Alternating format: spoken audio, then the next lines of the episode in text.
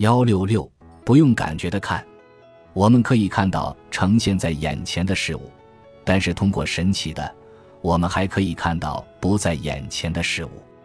人类，也许还有其他动物，可以用心灵的眼睛来看。毋庸置疑，所有的人在某种程度上都有过视觉表象的主观体验。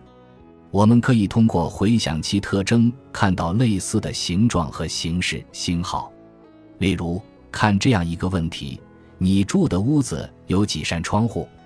所有人回答这个问题的方法都是先形成房子的心理表象，然后在心里数窗户的数量。同样的，我们似乎可以在缺少物理刺激的情况下，形成其他感觉经验的心理表征。如果让你想象在一个遥远的热带海岛海边的景象，你也许会看到棕榈树、贝壳。太阳，还有进行各种活动的人们，你也许还会听见海浪的声音，感到热带的微风，闻到咸咸的空气。有些人能形成非常生动的心理表象，有些人则觉得难以形成这样的表象。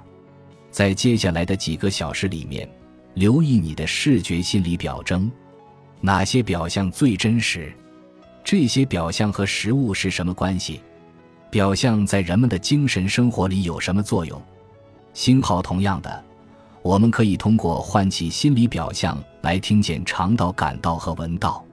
目前关于心理表象的理论主要围绕三大核心假设：一、假设有两种编码和存储系统，一种是表象性的，另一种是言语性的。信息编码和存储可能使用其中一种或两种都用。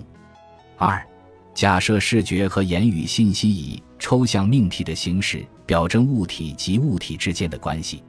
三、假设表象和感知是高度相似的。